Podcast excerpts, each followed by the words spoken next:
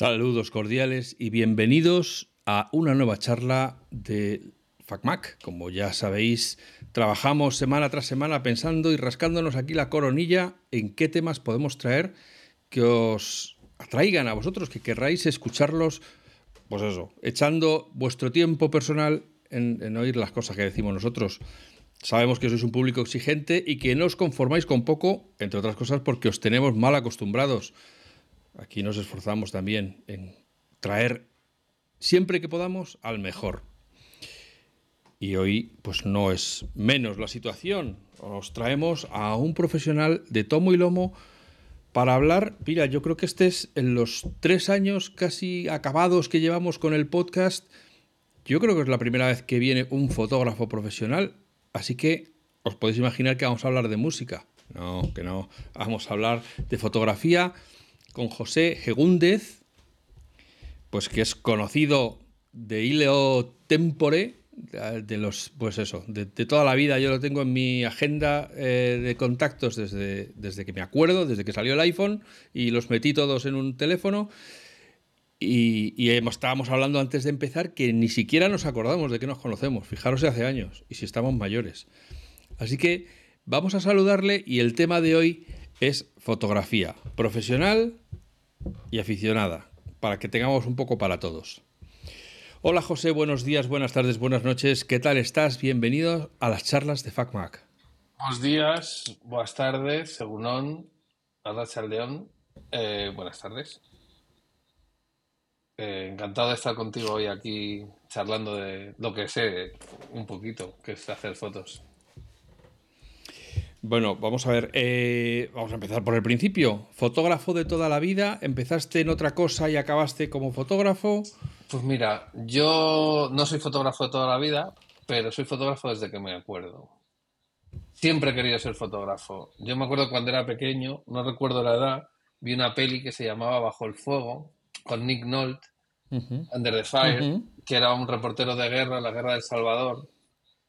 Y me enamoré uh -huh. de la profesión. Es una peli de amor, en realidad, pero cuenta la historia de un fotógrafo en un conflicto bélico que yo aborrezco, odio las armas, nunca me han gustado, no he tenido nunca un, una pistola de juguete, quiero decir. Y, y desde ese momento yo siempre quise ser fotógrafo. La historia se cruzó por mi, por mi vera y empecé a estudiar historia, porque para mí la historia es muy importante sobre todo para entender uh -huh. la vida actual y la futura y la pasada. Y ahora me dedico sobre todo a fotografiar monarcas en el mundo o eventos históricos, con lo cual va todo un poco relacionado. Bueno, bueno, bueno, bueno, miel sobre hojuelas. Eh, en estos tiempos que corren, conocer la historia, me imagino que no solo ayuda a explicarla, sino que, que le hace a uno llevarse las manos a la, a la, cabeza de ver cómo una y otra vez volvemos a caer en las mismas. Parece que, que no aprendemos. Claro, es que, claro, repetimos la historia una y otra vez porque somos hombres y los hombres siempre tropiezan dos veces. O tres o cuatro, sí. O tres o cuatro. Hasta o, que no le rompan las piernas. O durante los últimos cuatro mil años repetimos la misma historia con las mismas consecuencias. Ya, ya, ya. ya. Bueno. Y además siempre pierden los mismos. ¿Y cómo empezaste en esto de la fotografía? Pues yo recuerdo que yo trabajaba en una empresa, o sea, además de hacer fotos como aficionado y tal, eh, trabajaba en una empresa que necesitaban hacer fotos de, de un proyecto que hacían de, de, rutas de turismo verde y yo uh -huh. conseguí que me encargaran Galicia, que mi, aunque yo soy nacido en Madrid, soy gallego totalmente. Y pude hacer dos provincias de Galicia, que eran Lugo y Coruña, para esa empresa. Lo hice entre regular y mal, porque yo tenía una Zenit 122 de películas, se hacía diapositiva, la diapositiva era muy difícil de hacer, pero yo tiré para adelante. Recuerdo que hice alguna foto muy bonita de la Sierra de la Capelada, de San Andrés de Teixido, que ya dice la leyenda que o vas vivo o vas muerto, la Santa Compañía, que viene ahora en unos días. Uh -huh. eh, entonces ahí yo veía muchas fotos, veía fotos que hacía la que llevaba el proyecto, que es una amiga bueno, que luego se convirtió en amiga, que, que, además es pareja de un fotógrafo maravilloso que es Juan Carlos Muñoz, que es Mar, Mar García, que hace mucho, mucho viaje y mucha ruta.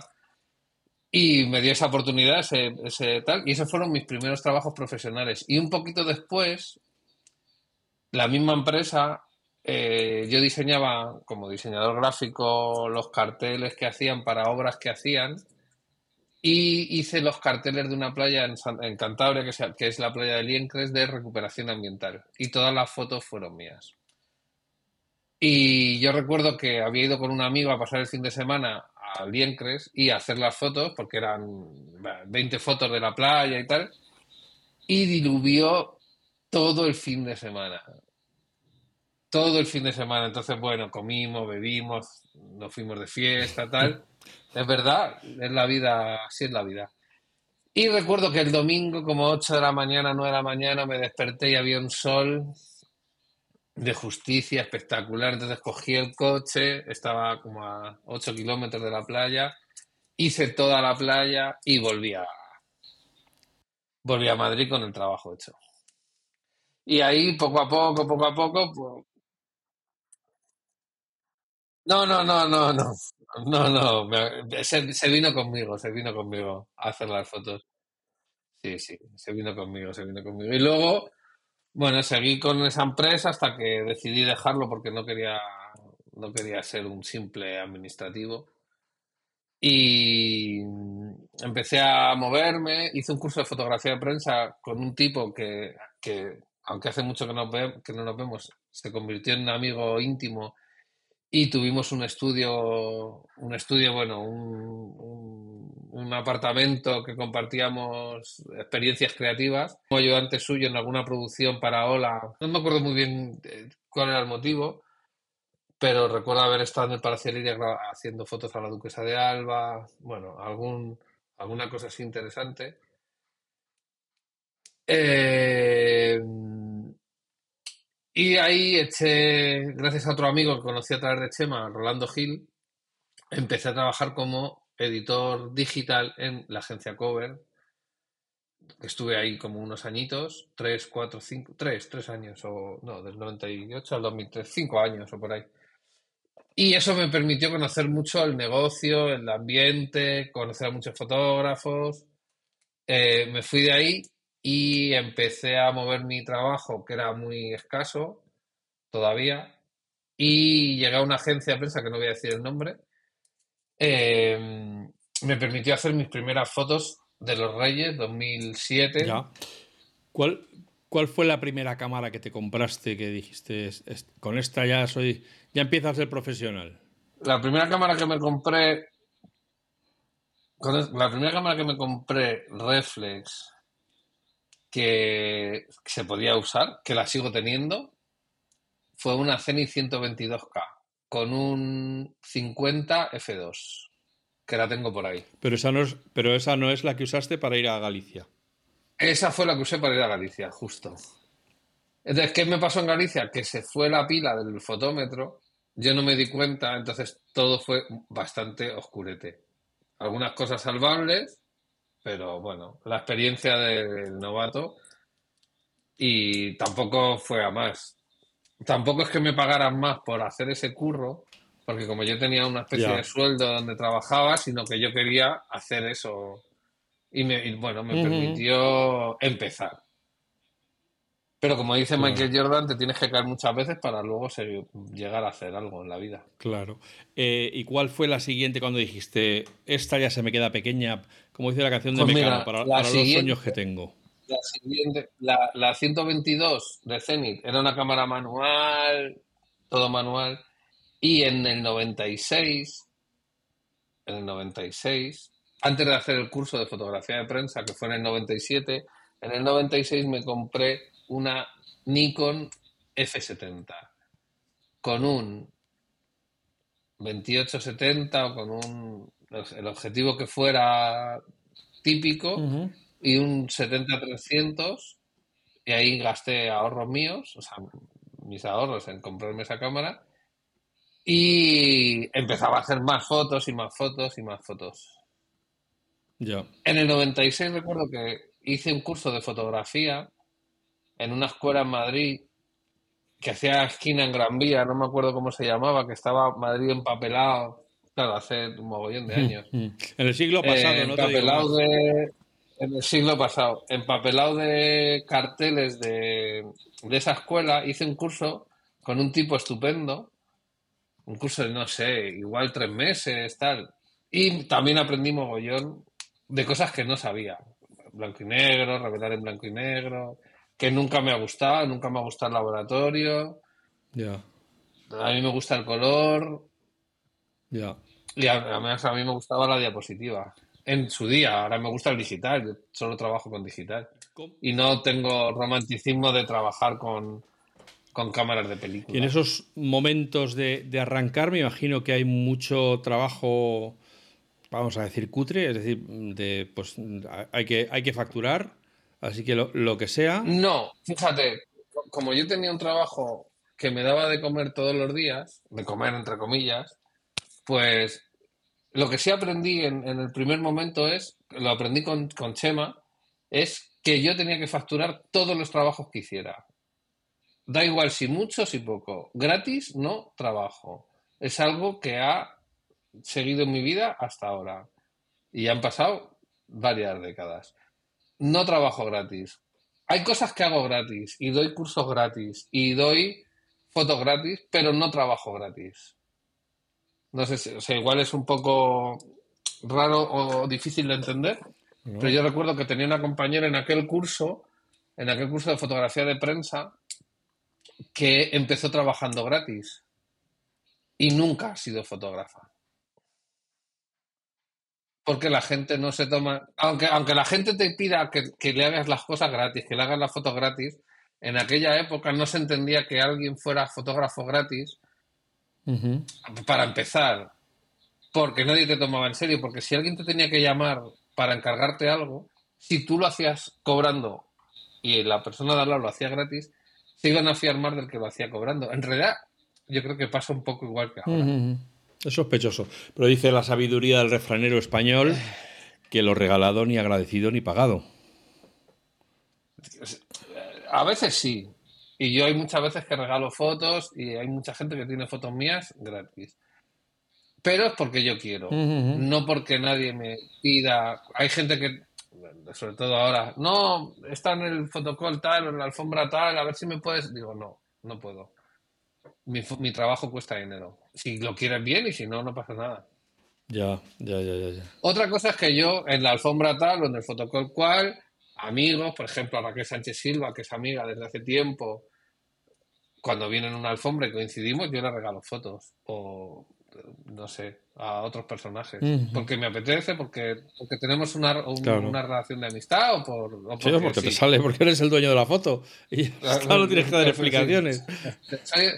Soy, el autor de la foto, efectivamente. Claro. Eh, vamos a ver. ¿Cuál fue el primer trabajo que recuerdas como. Hostia, esto empieza a tirar? Pues no lo sé. No lo sé. Porque como, como mis primeros trabajos empezaron siendo ahí como fácil, no fáciles, sino, sino en el estudio, porque tenía un cliente que al final quería fotos, tal. Entonces, no recuerdo cuál fue el primer trabajo que dije, anda, a partir de aquí solo fotos. No. Compaginaba más cosas hasta que llegó un día que solo hago fotos. Bueno, Ujú. doy formaciones también y, y pero al principio solo hago fotos. Bueno, ¿Cuál? Pues te replanteo la pregunta. ¿Cuál fue el encargo que dijiste, no, esto ya no se lo encargan a cualquiera? Pues mira, recuerdo Que, te- que ya te hizo pensar que Recuerdo- José G. Gúndez era un nombre Mira, en- que la gente tenía en la En cabeza. el 2008, 2006, 2006, en el 2006, 2007, por ahí, sí, en el 2007, hice, bueno, había hecho ya curros y había hecho fotos tal, hice la foto fija de un documental en Brasil. Entonces ese fue un proyecto eh, bonito, interesante, aunque luego acabó como el Rosario de la Aurora. Eh, por culpa de quien lo encargaba. No querían pagar todo lo que se había, había que pagar, pero bueno, al final aquello se diluyó, aquella ONG se diluyó, o, no se ha diluido, pero nunca he vuelto a saber de ellos. Eh, yo ya había vendido fotos, yo ya había trabajado, ya había tal, pero aquel proyecto fue como, uff, cruzo el charco para hacer un proyecto interesante. Y un año después, la oficina de turismo de Mauricio en Madrid, la, MTPA y eh, Air Mauritius y, y, la agencia de comunicación que tenían aquí me encargan fotografiar Mauricio para la oficina de turismo de Mauricio y para sus publis.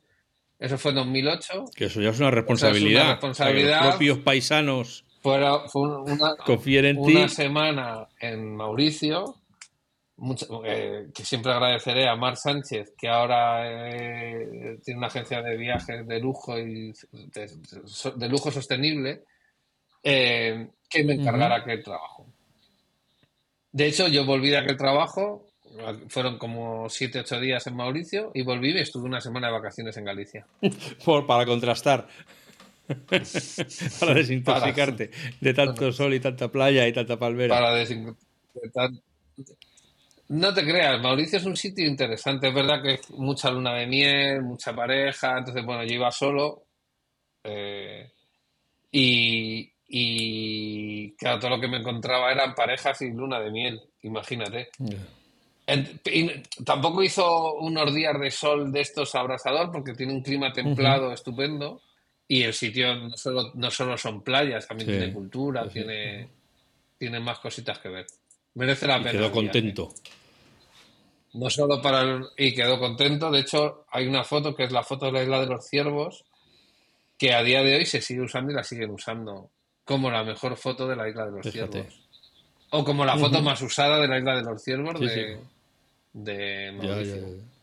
En sus publis, Esto, con lo cual estoy muy contento. Muy bien. ¿Y cómo que uno de los riesgos que corre el fotógrafo, como el ilustrador, yo creo, es el encasillamiento.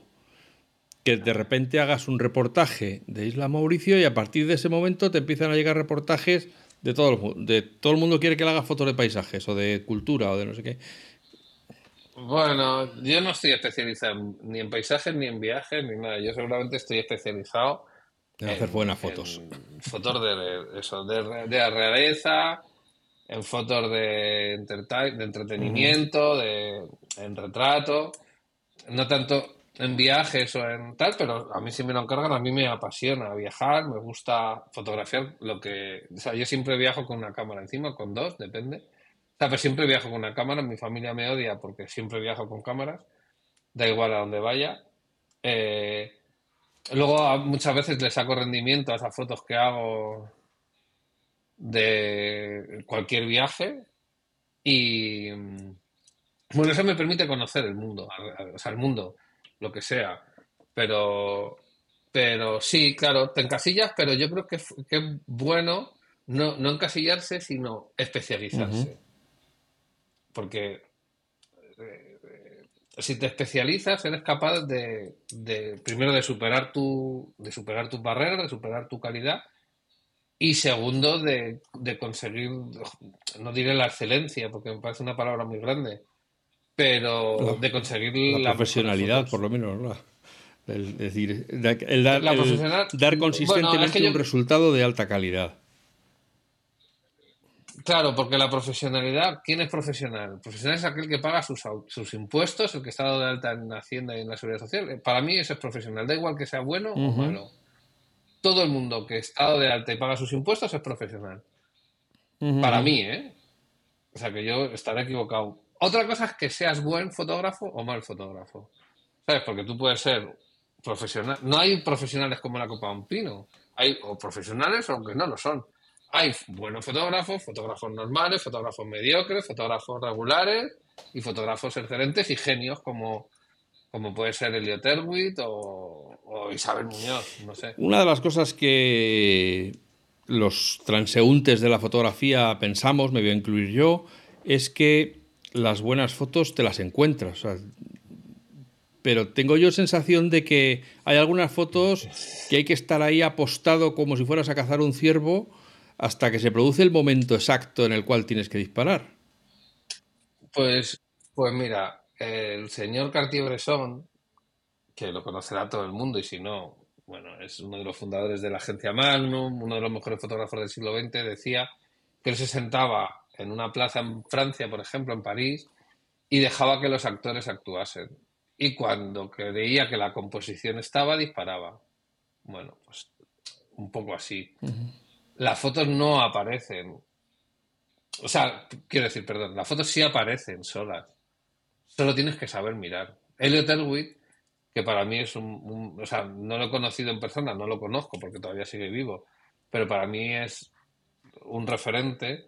Dice que la fotografía está en la mirada. Se tiene o no se tiene. Entonces, eh, yo a mi padre le quiero mucho.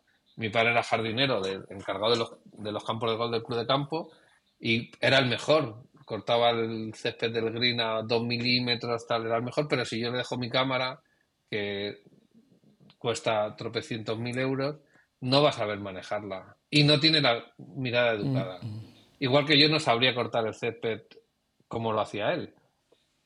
Eh, como lo hacía, quiero decir, porque está jubilado. Entonces, eh, hay que educar la mirada. Y entonces, si educas la mirada y tienes cultura y tienes formación y tienes técnica, al final no es que las fotos salgan solas, es que las ves. Y yo creo que es importante verlas. Pero es eso, es importante verlas, pero hay que saber mirar. O sea, yo creo que no todo el mundo es fotógrafo, ni todo el mundo puede ser fotógrafo, aunque todo el mundo haga fotos y yo estoy feliz de que todo el mundo haga fotos. Creo en la democratización de la fotografía. Y creo que ahí la diferencia de un fotógrafo a uno que no lo es, es la foto. Totalmente. Aunque a ti, no a ti, a, cualquiera le salga una foto de vez en cuando. Sí, también uno se acostumbra al tipo de fotos que hace y le hagan pareciendo buenísimas. Porque como tampoco tenemos criterio para juzgarlas. Ya, el problema es, el, problema es cuando. No, no el problema sino cuando a mí viene alguien que no es fotógrafo y me dice, quiero que, veas mis fotos. A mí me cuesta un Eso es peor que ir con el álbum de la familia. Quiero que veas las fotos del bautizo de mi hijo. Oye. O sea, quiero, que se quiero que se entienda bien. Quiero decir que no. O sea, yo me acuerdo una vez que hablaba en Galicia con un fotógrafo, un fotógrafo de naturaleza y de, de paisaje, que se dedicaba de repente 14 horas a que el sol bajara por la ¿sabes? a, mí también me ha tocado hacer alguna cosa así, pero, pero en realidad no era foto, eh, aunque era fotógrafo, era fotógrafo aficionado, muy aficionado y muy avanzado, pero no tenía que entregar esa foto tres minutos después. Ni siquiera al día siguiente, ni siquiera dos semanas después. Entonces, eh, además de la de la formación fotográfica tienes que tener muchos más conocimientos para en el trabajo al que yo me dedico, que es la prensa fundamentalmente. Vamos a hablar un poquito de ese maravilloso mundo del autónomo. Sobre todo cuando estás en una profesión liberal en la cual tienes que ir a machetazos para conseguir que te lo carguen a ti y no a otros, porque a pesar de todo, otra cosa no, pero fotógrafos casi tanto como diseñadores gráficos hoy en día.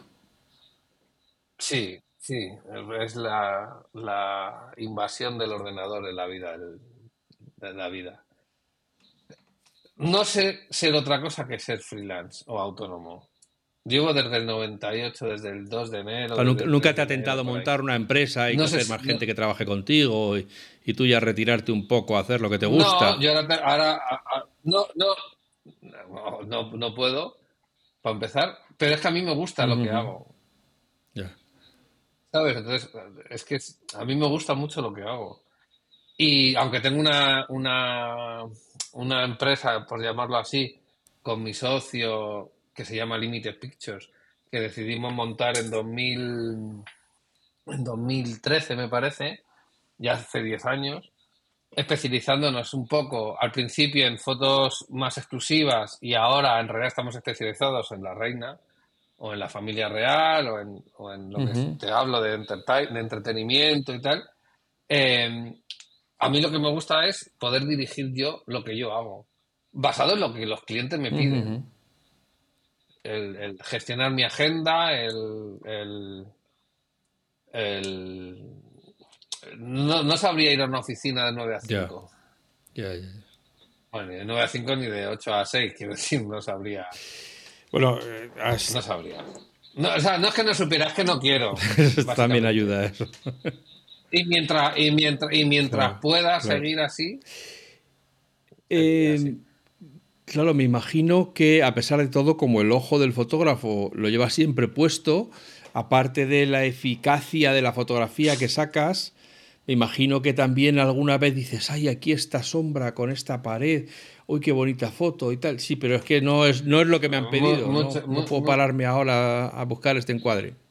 Mira, yo hice un curso como alumno con Isabel Muñoz. Ella fue alumna mía y yo he sido alumno suyo. Isabel Muñoz es Premio Nacional de Fotografía.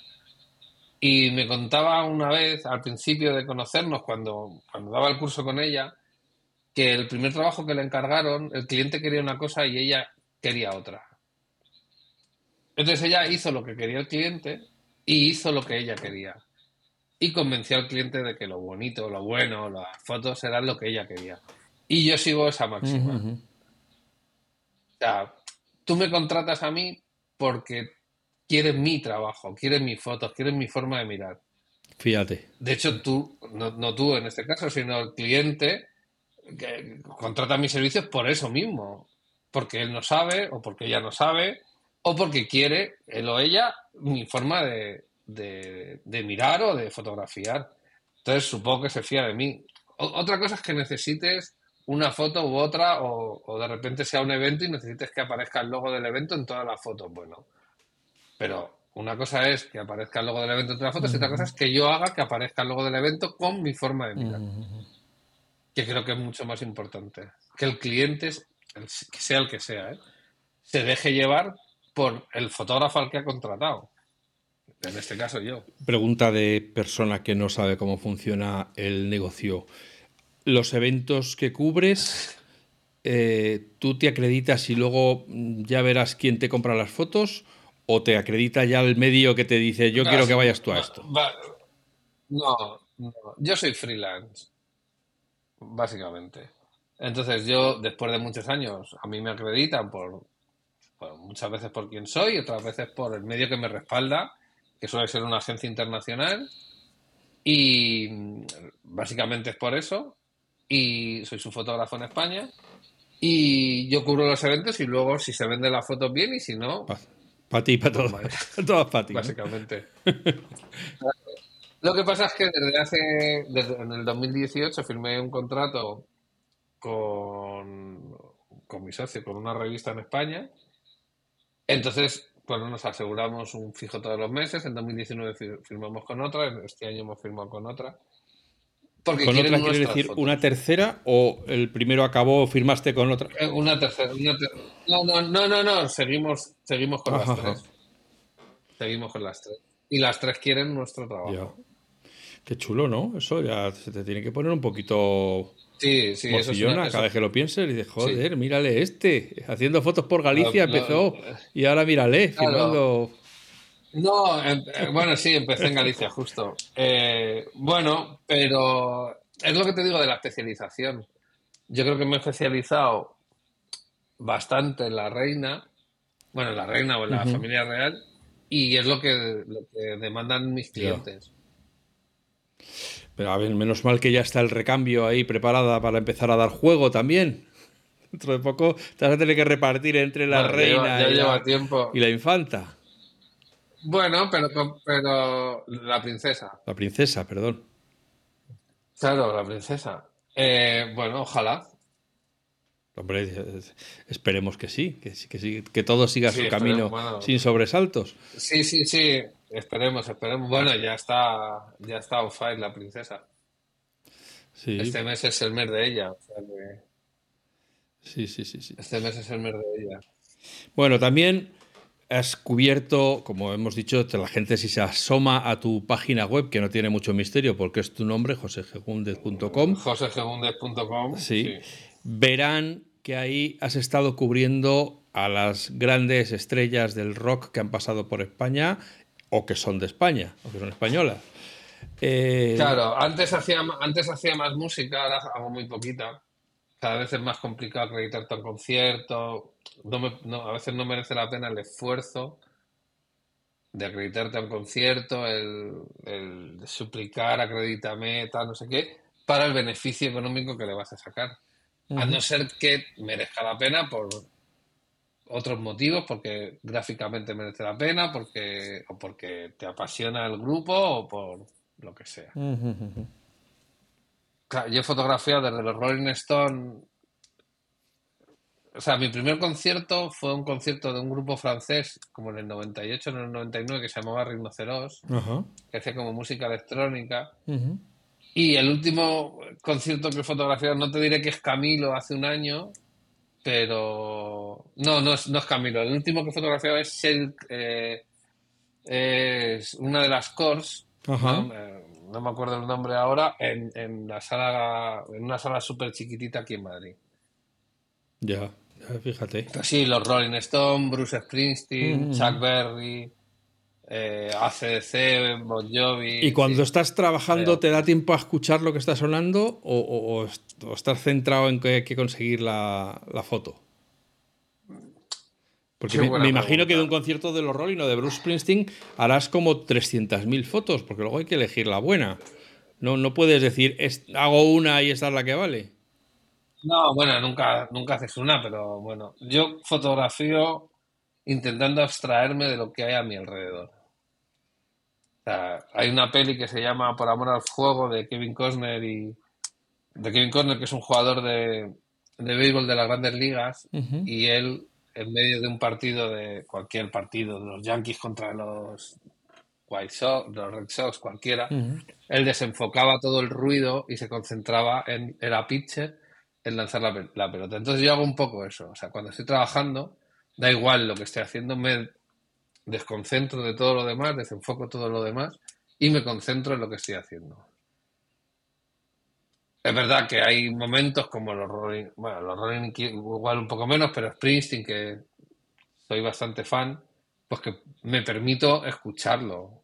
Porque la música también forma parte de la fotografía, en general, de esta y de todas si tienes una buena batuta, suena bien la melodía. En otros conciertos, pues paso del concierto y hago la foto y me voy. Y vas a lo que vas.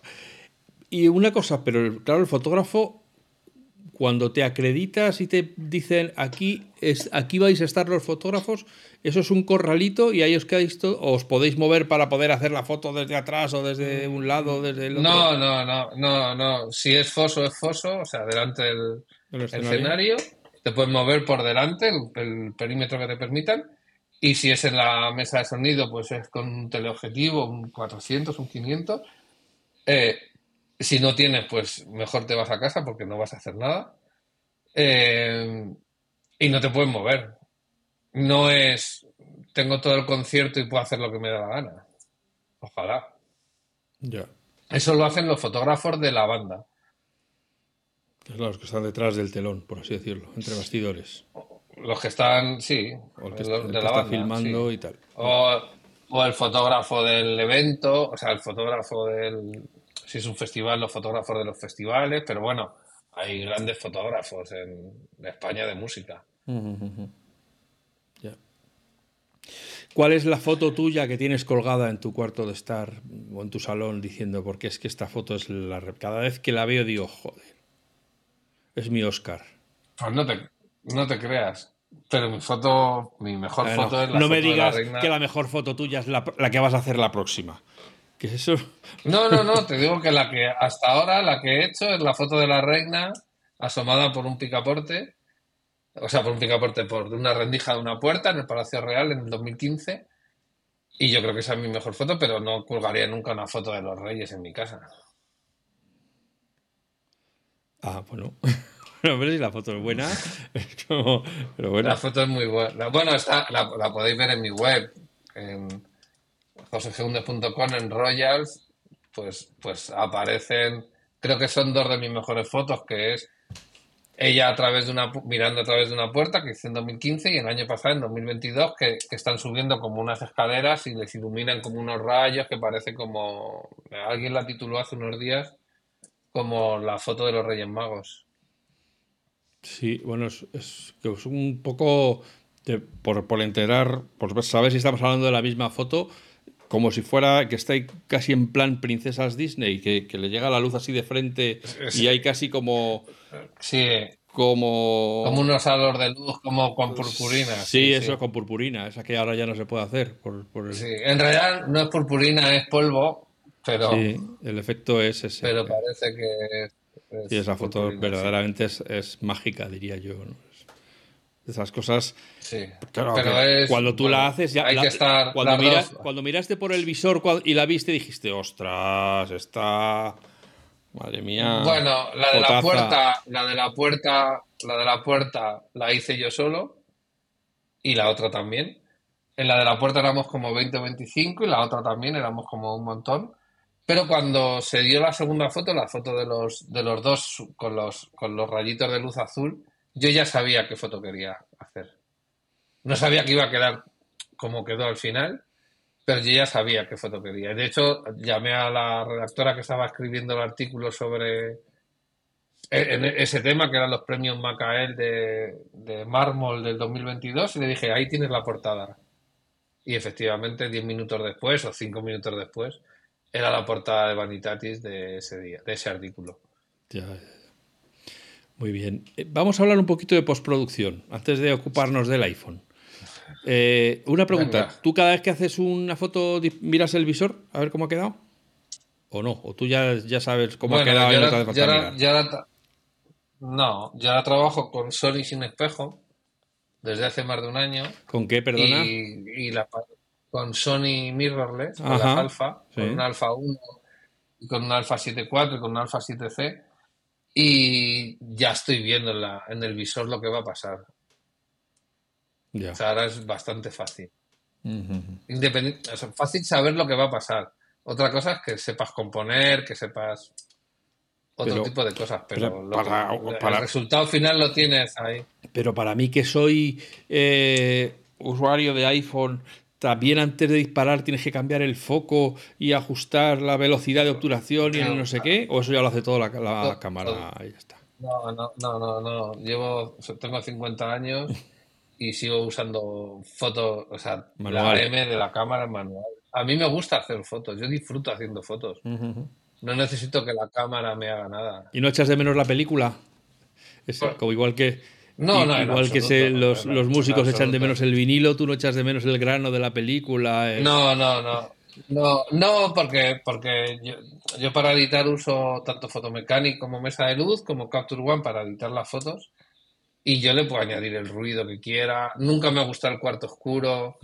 Nunca me ha gustado el laboratorio. No me ha gustado el olor de los, de los líquidos. El, o sea, creo en el romanticismo de la fotografía, pero no en el romanticismo De la del artesanía. laboratorio. De no de la artesanía, sino de.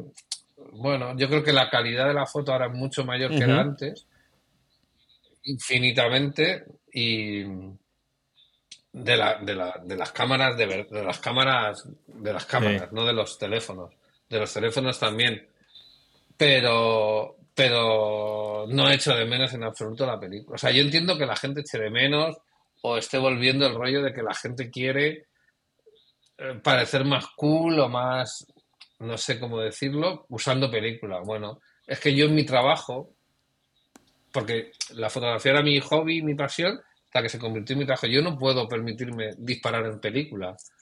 ¿Te imaginas estar limitado a 36 Necesito fotografías en y tener que cambiar el carrete? Eh, Pues no, eh, el evento de ayer, que, o sea, el evento de...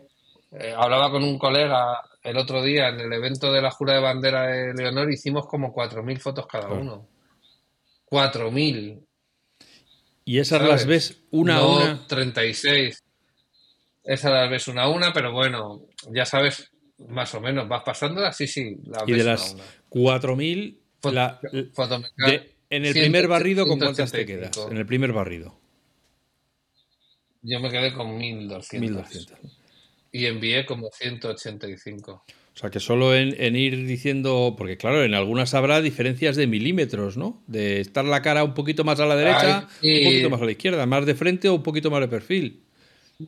O, como es un día con sol, pues los ojos más cerrados son más abiertos. Por eso hay que realmente es un trabajo filatélico, de ponerte con él casi con el cuenta hilos, a mirar las diferencias, eh, a ver qué, se... Sí. Y seguramente en una edición rápida de un día normal y corriente se te, se te no envías siempre las mejores. Ya. Se te cuela alguna por ahí que... Pero bueno, Photomechanic es una herramienta que... Cuéntanos un poco qué es eso de Photomechanic para los que no conocemos. Photomechanic es como una mesa de luz, o sea, como, como un visor de fotos que nos permite primero verlas muy rápido, descargarlas, ponerle, cambiarles el nombre, ponerles metadatos, porque sin metadatos las fotos no sirven para nada. ¿Qué son los metadatos? Los metadatos son aquellos datos que llevan incrustadas las fotos que nos permiten luego buscarla o que a los clientes en las agencias del mundo, en mi web o en cualquiera, permite buscar Leticia vestido azul en Zaragoza y aparece en eso tú tienes que estar deseando que llegue la inteligencia artificial a, automáticamente detectar quién es y que rellene todo eso, buena parte de los metadatos. Y que si luego tú quieres añadir alguno más, pues vale. es la, esa, es la, esa, es la parte más rollo que hay. Tiene que ser. Ah. A mí me gusta hacer fotos, pero, pero si llega la inteligencia artificial a esto, los editores de los editores, los que se dedican a ajustar las fotos en agencias o en tal, pues se van a quedar sin trabajo. Entonces igual mejor que no lleguen. o que aprendan ellos a manejar la inteligencia artificial para eso. Pero bueno, eh, quiero decir que es que eso es impepinable. sí. Sí, sí, algún día llegará. Bueno, hay alguna aplicación, Caption Pro, que te permite más o menos, pero yo creo que todavía no. O sea, en eso sí considero que, puede ser útil la inteligencia artificial, ¿eh? En que me ayude y, no, que, no que decida las fotos por mí, sino que una vez que están decididas, eh, le ponga todos los datos que tienen que ponerle a la foto. Sí, luego ya O sea, los datos que son fáciles de, los datos que son fáciles de poner, quiero decir. Eh, no, van a Claro, si luego tú tienes que añadir Festival de Venecia, pues Festival de Venecia, vale. Pero que me diga que si es Jessica Chastain o es Marion Cotillard. Eso estaría bien, sí. Eso, en esa parte es en la que más tiempo pierdo, dedico. Pero este, este Photomechanic que has dicho es algo que se conecta al ordenador. No, es una aplicación. Tú le pones la tarjeta de memoria. Es una aplicación. Es como donde se ven las radiografías, por así decirlo, antiguamente. Bueno, sería como una especie de. Una mesa, una, mesa de luz. pero bueno, una... mesa de luz para la gente analógica. Pero no deja de ser un visor de fotos en el ordenador. Es una aplicación que además no es muy cara que es para, es para todo el mundo, pero bueno, es para profesionales y nos permite ver las fotos muy rápido. Para sacar, ¿Has dicho que no es muy cara o que, no, que no es muy cara? Pero no es muy... El 29... para sacarle rendimiento, no es cara. Como decía... Claro. No me acuerdo quién era, creo que era Julio César, le decía, no es que sea cara, es que cuesta dinero. No, claro, cuesta dinero. Cuesta dinero, pero creo que el precio normal son como 150 dólares no está mal, pero no es. o sea, si la usas, no, es cara. Bueno, como yo soy fotógrafo de. Si le, vas a sacar rendimiento. Como yo soy formador de la aplicación, yo tengo un descuento que siempre me lo dan para los alumnos que hacen mis cursos. Se te queda como en 120, 150 dólares, pues se te queda como en 100 euros al final con el descuento, más o menos. Y si le sumas el descuento del Black Friday dentro de unos días, pues de repente se te queda en 80. ¿Es caro? Bueno, depende para quién sí es caro. Si no lo usas, si eres aficionado y tal, pues no te hace falta comprarla. Pero si la usas todos los días de tu vida como lo uso yo, pues sí. Claro. Pues la amortizas rápido. Oye, ¿qué otra aplicación has dicho que utilizabas? Capture One. Capture One, es, es como el... A mí la palabra revelar no me gusta porque aquí no está no revelan nada, ya está todo revelado, lo procesas en todo caso. Pero bueno, eso es una opinión personal. ¿eh? ¿Eh? es el editor, una especie de Photoshop, pero no Photoshop, porque Photoshop es otra cosa. Es similar al Lightroom, que es otra aplicación que hace lo mismo, más o menos, pero Capture One me parece que es la que mayor calidad consigue de las de la edición de las fotos. O sea, recortar, ajustar las sombras, las luces, corregir bien el color, acabar de pulir la foto que tú sacas de tu cámara. Yo me acuerdo que durante mucho tiempo eh, en FacMac hablábamos con relativa frecuencia de aplicaciones para calibrar el monitor. Bueno, pero eso, es, calibrar el monitor. Foto... Eso no tiene nada que ver. Pero que los fotógrafos es muy importante que el color que estén viendo sea el que de verdad. Si te sale más, más magenta o te sale más amarillo, luego vete Es fundamental tener los monitores calibrados. Fundamental. Yo trabajo con BenQ como monitor, que estoy muy contento con él, y, y bueno, está calibrado, lo calibro de vez en cuando. La pantalla que tengo ahora. ¿Con qué, qué usas para calibrarlo? Uso el Datacolor Spider. A ver, el Spider 5, el Spider. El Spider 5 Pro, sí. Yo es que ahora ya no me acuerdo, pero recuerdo. yo tuve en su día un monitor la CIE gigantesco de estos de tubo que venía con, con hasta con una visera. Así yo he tenido ese mismo monitor. Y, los tubos eran los tubos. Los tubos se, iban más. Claro, eran otra cosa. Pero esos monitores LACI, la pantalla que tenían dentro era una Trinitron de Sony. O sea, LACI lo único que hacía era ponerle en la caja de fuera. Como hace ahora con los discos duros. Quiero decir que LACI es una empresa de. es una marca. Pero los discos. No, LACI no fabrica discos o no fabrica, no, no, sé no sé qué marca llevan dentro de, web, o de Western Digit, bueno, que ahora todo es lo mismo, pero Toshiba o de lo que sea. Pero le pone la caja, les, los arma. Pero bueno, yo ahora uso, eso, estoy muy contento con los monitores BenQ. Y tengo, uno de 32 que lo conecto por USB-C al portátil. Y lo que no puedo calibrar es la pantalla de mi portátil, que es un Mac, un, un M1 Pro de 14 pulgadas que no se puede calibrar pero representa bastante bien los colores. ¿Por qué no? Porque me han dicho que no se puede. O sea, hemos hablado, hemos, hablado con Datacolor y el, el espectrofotómetro para calibrarlo cuesta como 5.000 o 6.000 euros. O sea, no es que no se pueda, sino que es que se te va de, de precio. Porque tiene que ser especial por el tipo de pantalla que es, porque es una OLED XDR, no sé, bueno, las especificaciones de Apple. Ya. Y, yo estoy contento así como veo. O sea, nunca me ha dicho un cliente, veo mal las fotos. Vale, entonces tú, por ejemplo, Lightroom no lo usas. No, yo uso Capture One. Ah, yo antes usaba Aperture, que era una aplicación de Apple que era maravillosa. Maravillosa. Yo estuve desde el primer día. Apple vino a España, me dio formación a través de Universo Mac me hice embajador, o sea, me hice, ¿cómo se dice? Profesor, eh, train of trainees, profesor de profesores de, de Aperture, uh pasé los exámenes, o sea, estupendo todo. Y un día Apple decide que deja de fabricar la aplicación o de actualizar la aplicación. Entonces ese día me vine abajo. Yo ya había escrito un libro para un libro, un curso online para la Universidad de Salamanca sobre Lightroom porque necesitaba que fuera multiplataforma y Capture One todavía estaba, todavía no es, no era lo que es ahora. Pero en 2016, 2015, 2016, que, que Apple decide eso, viene Capture One y me dice, José, no te preocupes, vente conmigo. Ya. Y me permitía importar todas mis librerías o mis bibliotecas de Aperture a Capture One sin perder nada, excepto las búsquedas inteligentes. Lightroom me decía, no te preocupes, vente conmigo, pero tienes que exportar todo lo que tienes en Capture en Aperture a un formato compatible, a JPG o TIFF, y luego ya te lo importo. Yo digo, es que yo no quiero eso, porque yo solo guardo RAWs de mi trabajo. Yo disparo en RAW a JPG, porque en JPG envío en directo desde la cámara a, a, mi web para que los clientes puedan descargárselo tal cual está sucediendo. Pero cuando edito el trabajo, lo edito todo en RAW, en RAW, y yo no, todas las fotos que exporto las tiro a la basura. Una vez que están en la web o que están entregadas, las tiro a la basura. Yo no necesito los JPGs. El día que quiero, abro el catálogo donde están, vuelvo a exportar, que son cuestión de minutos, y, listo. Yo me acuerdo, estaba en la presentación eh, cuando Apple presentó el, Aperture, y está, estaba junto a un fotógrafo y me acuerdo que dijo a, mi lado, que le, conozco, vamos, un fotógrafo al que conozco, dijo, me parece fantástico que el programa sea muy caro.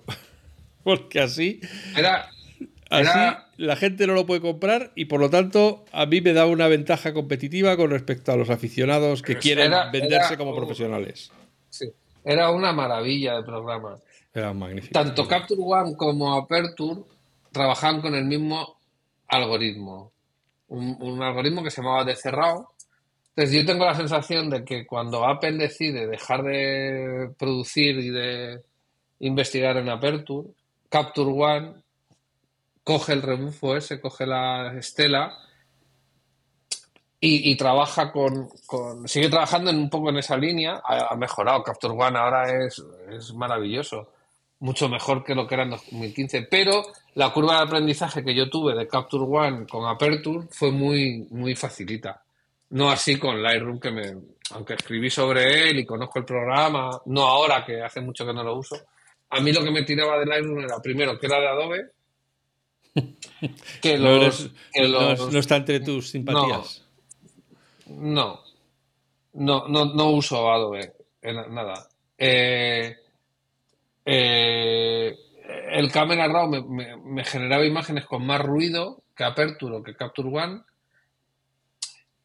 y no me gustaba la interface que tiene, para nada. Entonces, Aperture me gustaba mucho la interface, claro, muchos años usando Aperture, del 2004 al 2015. Y Capture One me permitía modificar la interface del escritorio, de, de- o sea, la interface de Capture, como yo lo tenía en Aperture. Ya. Y aunque tiene cosas diferentes, el funcionamiento es un Pero el flujo de trabajo no se te rompe. Claro. Eh, bueno, me permitió importar más de 200.000 fotos a, a- a los catálogos nuevos de Capture One.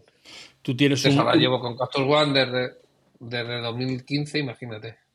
¿Tú tienes un Mega NAS en tu casa o tío, lo Yo tienes todo en la nube? o- No, yo tengo una web en PhotoShelter que tiene como, te lo voy a decir ahora, lo tengo aquí, como 200.000 fotos, 300.000 fotos, quizá. No, igual no tanto, igual 200.000. Bueno, En bueno, no JPG exageres, nada más. hombre, no exageres. En JPG nada más, toda- todas buscables, porque es una base de datos, es un servidor americano que está hecho para fotógrafos. Pero por ti. Los datos buscables por ti. O sea, no está abierto a la gente. No, no, no, buscable está abierto a la gente. Ajá. Mis clientes tienen acceso, solo hay una parte que está cerrada, que es la parte de rollas, porque estoy harto de que me roben mis fotos de, de la reina. Antes había una tipa, y, y lo digo tipa con, con conocimiento, de Conocimiento de causa, causa. que, tenía mi web abierta o la de mi socio, y en el momento que entraba la primera foto, imagínate que Leticia entraba en un acto y ya estaba la primera foto subida, porque esa es parte de mi trabajo también. Ella ya la cogí y la publicaba en su Instagram. Antes que mis propios clientes, que son los que pagan dinero todos los meses. Ya. Entonces, obviamente ellos se quejaron y cerramos esa parte para que solo la gente que yo quiera, que tiene contraseña y que paga, pueda acceder. No- ¿Nunca la denunciaste ni nada? Acceder. ¿No le metiste un paquete? No, no. Eh, Es, es muy difícil denunciar a alguien por Instagram, muy difícil. Lo he intentado cuatro veces y pasan de mí. O sea que Ya. Su negocio está paso. claro. Mira, tengo como 441 gigas de fotos JPG. 208.131. Buscables, 176.385. No está mal. No está mal para empezar, sí. No está mal, ¿eh? no está mal, no está mal. Y en casa tengo un NAS de QNAP con yo no tengo discos, no tengo un RAID ni nada, los tengo como JBOD, todos discos independientes. Estoy llenando el quinto disco de 10 teras y ahora me va a tocar invertir en uno de más tamaño para los próximos 4 o 5 años. 3 años, 2, 5, 3, lo que Es sea. que claro, como cada, bueno, no sé, en la fotografía profesional, me imagino que también, pero claro, lo- incluso en los que usamos iPhone, como cada año va aumentando la resolución de la cámara y de lo que ocupa las fotos. Claro, pues mira, yo que disparo en RAW, yo tengo una Sony Alpha 1 que tiene 50 megas, 50 megapíxeles, un tamaño de 8000 y pico píxeles por 5000 y pico. En RAW comprimido sin pérdida vienen siendo unos 60 megas por archivo. Pues. Y la Alpha 7 IV, como, que tiene como 33 megas, unos 40 megas. O sea, más o menos a mega por, por megapíxel Ya. un poquito más tal. Entonces, si hago en un evento 4.000 fotos, pues son como 200 gigas que luego limpias y se te quedan en 30, en 40, en 50, pero multiplica eso por... por pues mira, el, no te digo los de este año porque todavía no lo sé, porque todavía quedan dos meses largos o dos meses y pico, pero en 2022 hice 160 eventos de los, de los, de los Royals de la realeza, 152 eventos de entretenimiento, 8 eventos de noticias o deportes, un, un encargo de retrato y dos eventos de música. O sea, 300, casi a, casi a sesión por día. Ya. Obviamente hay eventos de los reyes que en un día tienes cuatro cosas y luego hay cuatro días que no tienes nada pero más o menos. O sea que no el, año anterior había. el año pasado que ya no había pandemia, o que el año de la pandemia no lo tengo aquí marcado cuánto hice, pero el, el 2021 fueron, fueron mucho menos. Pues 124 eventos de realeza, 87 de entretenimiento, 12 de noticias, uno de música. Y este año va más por lo del año pasado que por que por lo del anterior. No, no me aburro, no me aburro. O sea, que se, ha, que se ha recuperado el mercado. Se ha recuperado, se ha recuperado. De hecho, este, este año hemos viajado eh, mucho. Y todavía queda, y todavía queda. Yo la semana que viene, el miércoles, me voy a Asturias con los Reyes. O sea, no con ellos, sino a cubrir los premios Princesa de Asturias, que empezamos con Meryl Streep el miércoles el día 2 de noviembre me voy a Sevilla con Carlota Casiraghi, que recibe un premio. Eh, no voy a parar hasta final de año. O sea, el día 20 paro de diciembre hasta el día 5 de enero. ¿Tienes miedo a que algún día el teléfono empiece a sonar menos? ¿A que te pases de moda? ¿A que la gente empiece a olvidarse? todos los días de mi vida. Claro. Soy autónomo, es que eso me pasa siempre. O sea, yo creo que no hay autónomos que no le pase de. en estos. O sea, ya, has hablado de lo que tienes, algunos eventos eh, de aquí a algunas semanas, pero el, evento que ya tienes cerrado más lejano en el tiempo, ¿de cuándo? Es que, es que no tengo cerrado, no tengo cerrado ningún evento. Bueno, pues son eventos que, suceden la cita, pues el Festival de San Sebastián del 2024. Que eso es en septiembre del 2024. Pues, fíjate. Claro, o sea, todos los años son cíclicos. Empezamos con los premios Feroz en Zaragoza, luego vienen los Goya, que, este, que el año que viene son en Valladolid, que ya tengo el apartamento cogido porque era muy difícil. Eh, eh, luego viene así los viajes eh, semanales que se hace con los Reyes. En, agosto nos vamos a Palma con los Reyes. Volvemos de Palma. Volvemos, quiere decir que es un poco un plural majestático. Me voy a. bueno, no, vas con, la manada de fotógrafos. Vais todos los fotógrafos. Bueno, solo, solo, solo, somos cinco fotógrafos. O cuatro, cinco que hacemos que hacemos eh, fotografía de los Reyes habitualmente. Eh, el resto, bueno, son, son satélites que a veces vienen y a veces no. Eh, independientemente del fotógrafo de F, que siempre está en todos lados, que es la agencia pública, y el fotógrafo oficial de los Reyes, los dos fotógrafos que tienen. Eh, entonces, bueno, pues el, siguiente evento más grande, lejo, lejano de aquí, será el Festival de San Sebastián del 2024, que acabamos de pasar.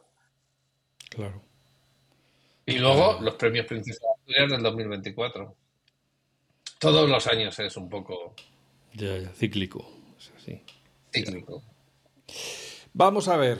Esta pieza de ingeniería informática que acaba de presentar Apple, ya te lo he contado fuera de antena, fuera de micrófono. Sí. Para los que lo vemos desde el pues eso, desde donde estamos, desde nuestra butaca, detrás del ordenador, eh, todo lo que cuentan de lo que hace ahora la cámara del iPhone 15 Pro es un poco, eh, ¿cómo te lo diría yo? Lenguaje de chinos, o sea, es hablan de cosas que sí, vamos, que todo, la conclusión mía es que sí, que es muy bueno, muy buenas fotos y, y ya está. Y, el teléfono muy caro. pero, el teléfono es caro porque todo, todo es caro, pero. Claro, depende de lo que lo valores. a eso me refiero. claro, eso, es como hablando mi, mi, gente. Sí, sí. Mi cámara es cara Claro, yo tengo una cámara que cuesta 7.200 euros. ¿Es cara? Bueno, es que a mí me da lo que yo necesito.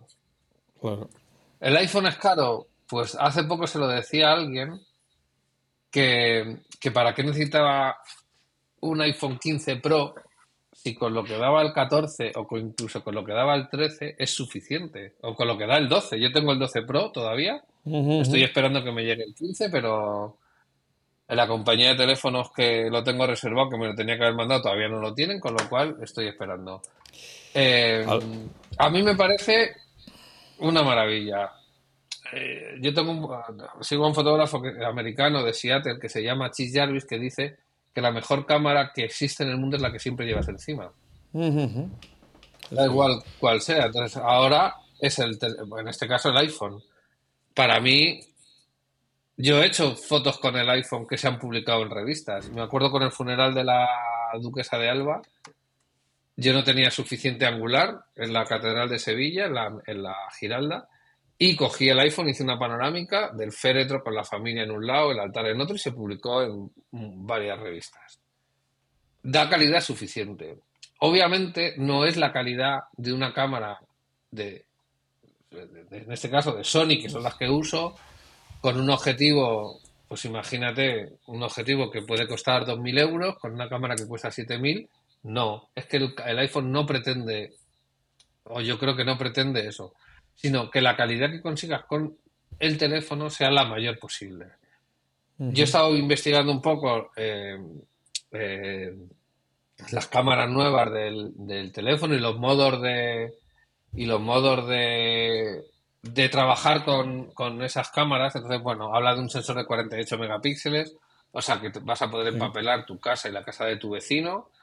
Eh, claro, eh, habla de que ahora ya no tienes tres objetivos, sino que de repente tienes un 24, un 28, un 35 con el mismo. Es un poco mentira. No es que tengas un 24 o un 28 o un 30. Bueno, Primero vamos a contar que son 24, un 28, un 35. Claro, son los, objetivos que usamos habitualmente los fotógrafos. Un 24 sería un angular donde vemos bastante, bastante espacio de lo que tenemos delante. Un 28 se cierra un poquito y vemos un poco menos. Y un 35 que sería el objetivo. De retrato. Es mi objetivo, es mi No, es el objetivo más de reportaje de los fotógrafos de reportaje de toda la vida. Es mi objetivo favorito y el de la mayoría. Eh, bueno, el de la mayoría que hace reportaje, aunque yo no me dedico a hacer reportaje, cuando viajo, yo ahora tengo un 35 1.2 de Sigma, que lo monto en la Sony y es una delicia poder disparar a una abertura de 1.2 donde todo desenfocas, o sea, menos lo que tú quieres enfocar. Es una maravilla. ¿Qué hace el teléfono? El teléfono usa un lienzo o un sensor de 48 megas con una lente de 24 o de, sí, una lente de 24. Y sobre ese sensor de, 28, de, 48 megapíxeles y una lente de 24, recorta para tener un 28, con lo cual en vez de tener 48 tendrás 30 y vuelves a recortar para tener un 35 y en vez de tener 48 tienes 12 megas. Entonces, es, es verdad que tienes... Es mi sensación, ¿eh? Lo tengo que probar, o sea que podemos añadir un, un postdata cuando lo tenga. Cuando, lo, eh, cuando lo tenga, pero mi sensación es que sobre el mismo lienzo y sobre la misma lente recorta los demás objetivos. Porque cuando tú trabajas con un objetivo, un 24-1.4, por ejemplo, o un 28 o un 35, no tienes la misma perspectiva, ni siquiera la misma profundidad de campo. Porque varías, el, varías la distancia focal y el ángulo de visión. Entonces no es lo mismo hacer un retrato con un 35 que con un 24, que con un, bueno, un 28 y un 35, pues son 7 milímetros de diferencia, hay muy poquito, pero la sensación que te da cuando trabajas con ellos, en este caso con el iPhone, es diferente. Entonces, claro, es una maravilla. Y además lo usa no solo recortando sobre el sensor de 48 megas, sino con la nueva historia esta que tiene el foto, el Photonic Engine, que es como que te lo lleva un poco más allá. Con la, supongo que con la parte de inteligencia artificial o el, el neuronal este que usan los, los chips de los chips de Apple. La calidad que se consiguen con los teléfonos, en este caso con el iPhone, a mí me parece espectacular. Hay veces que consigo cosas con el teléfono que no las consigo con el, con la cámara, porque ya te la da hecha la foto. Es verdad que hace poco estaba en, en, el condado de Conge, en Irlanda, y estaba haciendo una, hice unas fotos con el iPhone de la puesta de sol magníficas, tal, pero luego saqué la cámara con ese 35 que te hablo, 1.2, y hice las fotos con la cámara y era como lo que pides por AliExpress y lo que te llega. Un poco. Teniendo en cuenta que yo soy fotógrafo y sé hacer fotos con el iPhone o con la cámara. ¿Sabes? Pero el resultado final es como, bueno, yo te podría enseñar las dos y tú valoras. Con una cámara tú puedes controlar todo de forma óptica. O sea, yo si disparo a 1-2, a un 1-2 con el 35, consigo el foco donde quiero de forma óptica. Y lo que hago con el teléfono, con el iPhone en este caso, cuando hago un retrato, es conseguirlo de forma, eh, no, sé cómo llamarlo, informática, o sea, de forma eh, por software y no por hardware. Entonces, el resultado es diferente. Si te fijas cuando haces un retrato con el teléfono, con el iPhone, por lo menos con el 12, los retratos son maravillosos. Yo me hago muchos selfies o hago muchos retratos con el modo retrato, pero si luego uso mi cámara eh, en modo retrato, entre comillas, que sería con una apertura muy grande, la diferencia es abismal. Pero es que no, el teléfono no es una cámara. Aunque hay días que es la mejor cámara del mundo. Ya. No sé si me explico. sí, sí, perfectamente, claro. O sea, quiero decir, eh, he visto todos los vídeos, todas las presentaciones de Apple desde hace un millón de, años. Eh, veo que en la parte de vídeo es brutal. He visto vídeos con el, con, no con el 15, sino con el 13 o con el 14, que son de dejarte, de quitarte el sombrero y chapo. Pero en una foto, cuando vas al detalle, ahí es donde se pero es que tampoco se pretende eso. O creo que no se pretende eso, sino ¿dónde vamos a disfrutar de la foto del iPhone? ¿En el propio iPhone o en, el, o en las aplicaciones de mensajería de, que usamos todos, el Telegram, el WhatsApp o el, Message?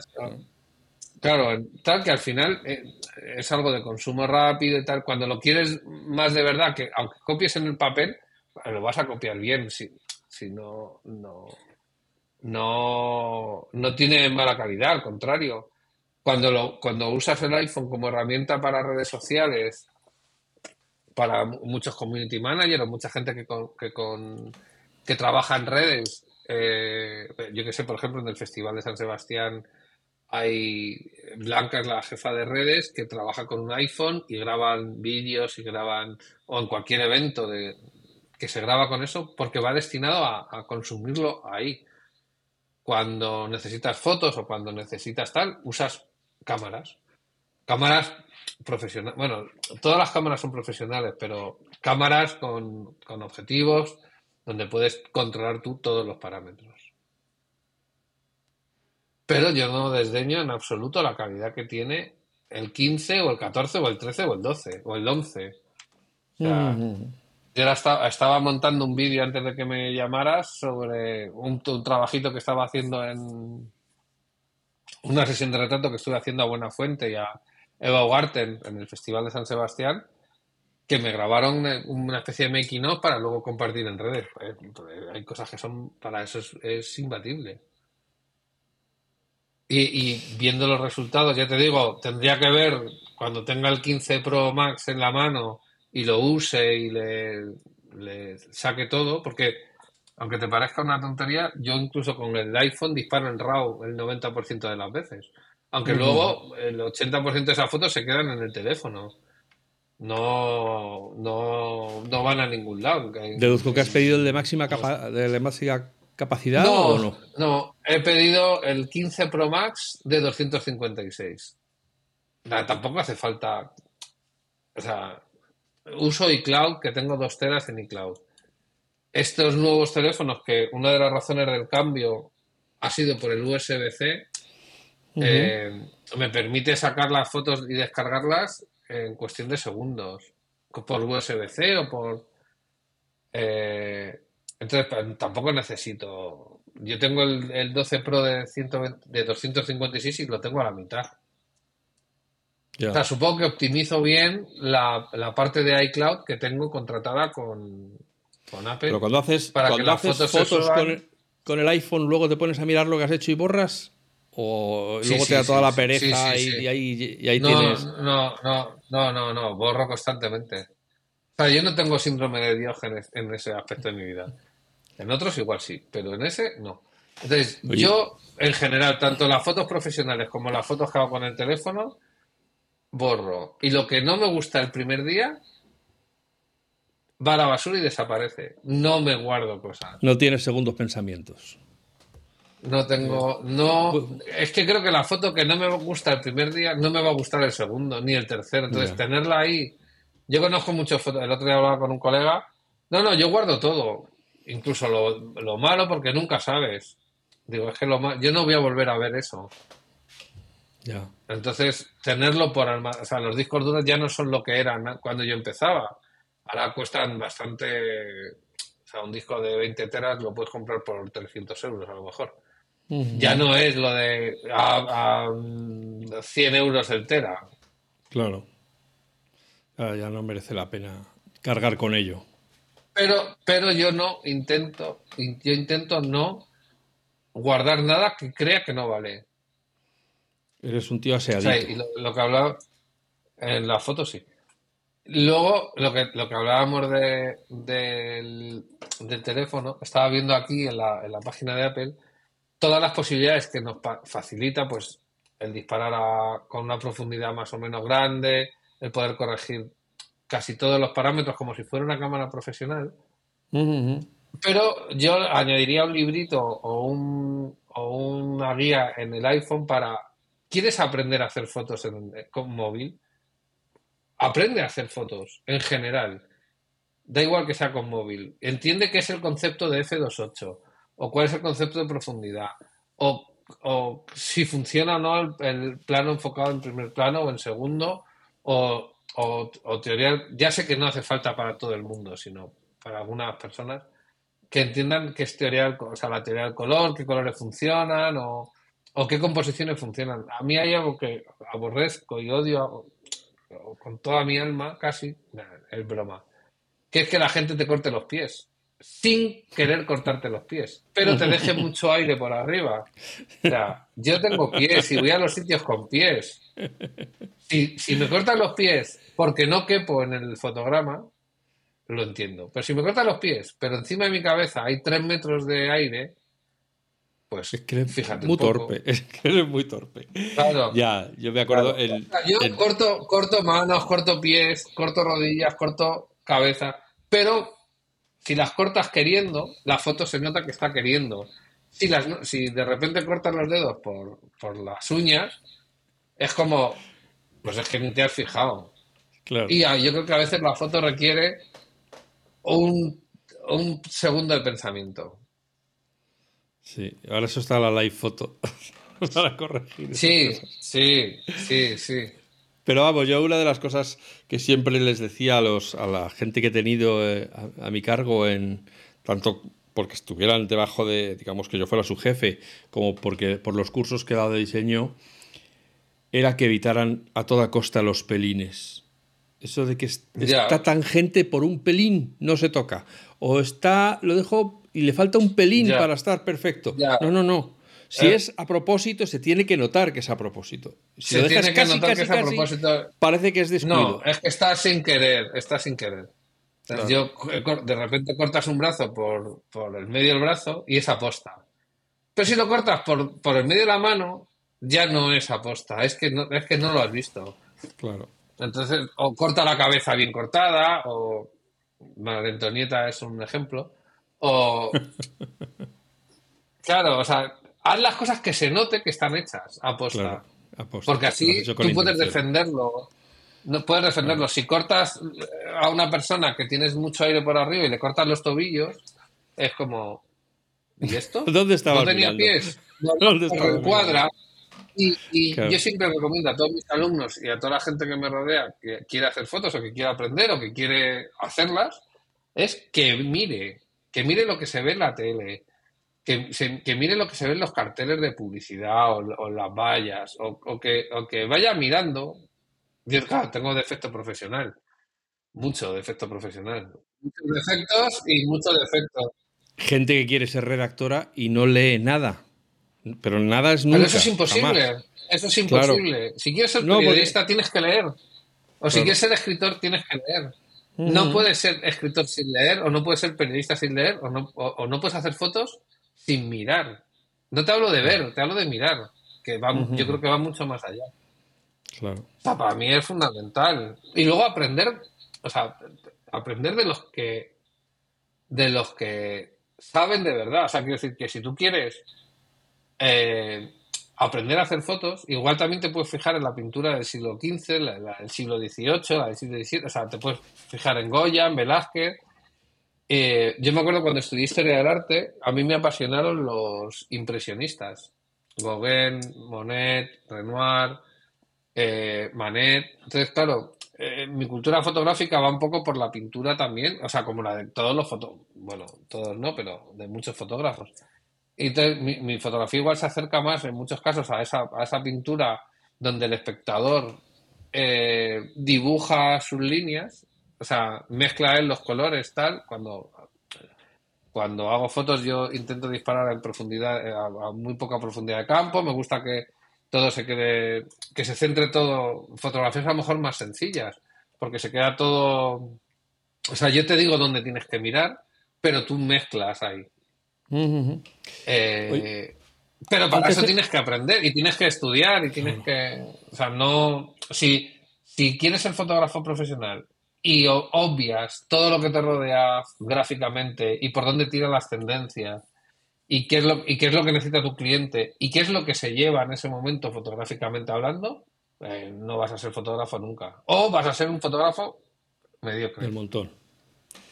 Oye, hemos pasado antes eh, por las aplicaciones que utilizas, pero también quería preguntarte, que es que me ha venido ahora la pregunta, de lo que fotografías a lo que luego al final se ve, no es solo seleccionar la foto buena, sino que también hay que darle un poquito de brillito por aquí, un poquito de contrastito por allá. con- con- sí, y poco más.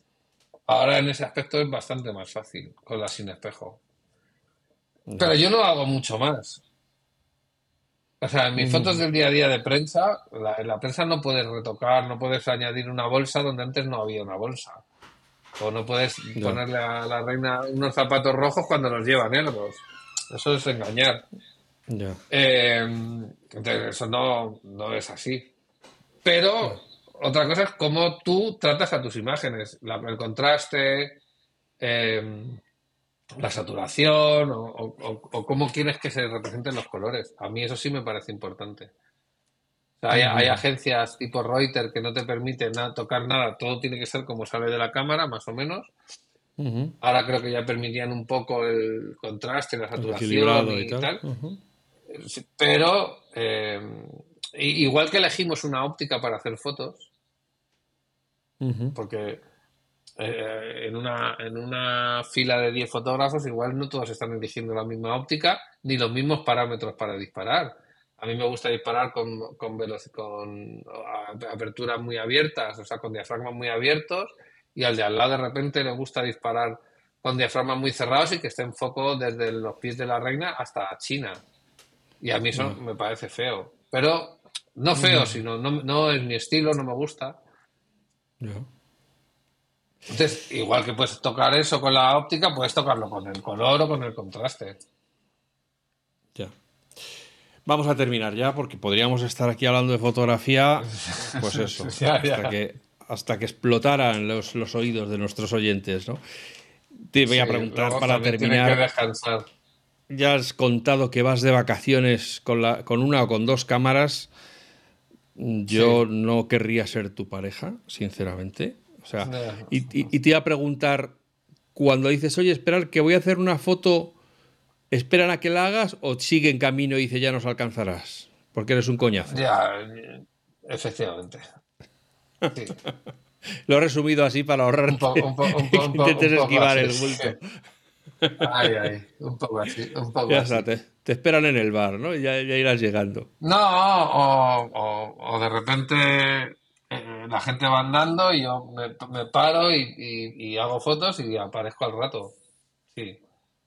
¿Y alguna vez se te ha ido la pinza que dices, pero ¿dónde estabas? Ya nos vamos. Sí, muchas veces. Ya, o sea que efectivamente hace falta kilo y medio de paciencia para vivir contigo. Con un fotógrafo, sí. Sí. Sí, conmigo también. Eso es con los dos. Para vivir con los dos. O sea, en total tres sacos de paciencia. Madre mía. Sí, sí, bueno. Pues José, te quiero agradecer de corazón que has encontrado este rato para hablar con la gente de FacMac a través mío, para contarles un poco cómo es el día a día de un fotógrafo profesional, con esas...